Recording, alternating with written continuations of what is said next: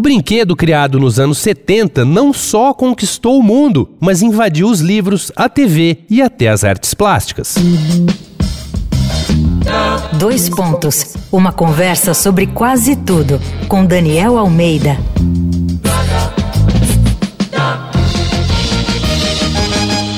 Esse é mais um episódio da série Brincadeira de Criança aqui do Dois Pontos. O tema são criancices, traquinagens, brincadeiras e correlações variadas, mas também tem revelações, como a febre do cubo mágico.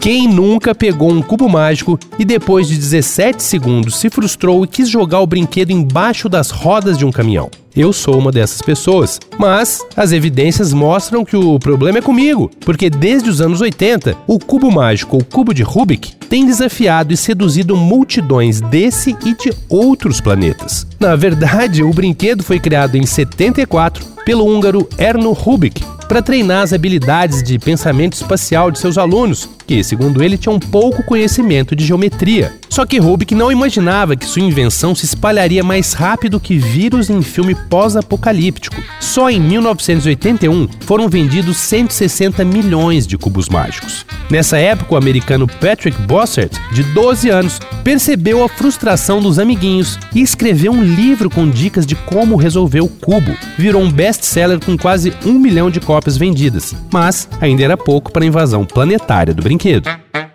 Em 1983, a rede de TV americana ABC produziu uma série animada batizada de Rubik The Amazing Cube. Era uma porcaria, mas quem cantava a música tema? Os Menudos, momentos antes de estourarem no mundo latino com a épica Não Se Reprima. Mas a ânsia por dominar o desafio proposto por Rubik só escalava e campeonatos começaram a ser organizados. A parada não era mais resolver o cubo, mas cumprir a missão o mais rápido possível.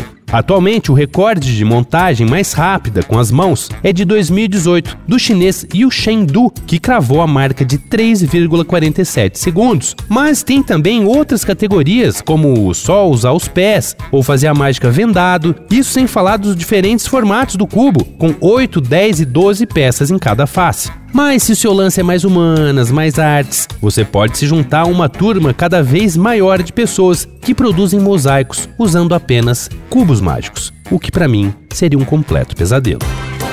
Vai lá no arroba Danico Underline Illustration e dá uma olhada nas ilustrações inspiradas na série Brincadeira de Criança. Eu sou o Daniel Almeida, dois pontos, até a próxima. Você ouviu Dois Pontos uma conversa sobre quase tudo com Daniel Almeida.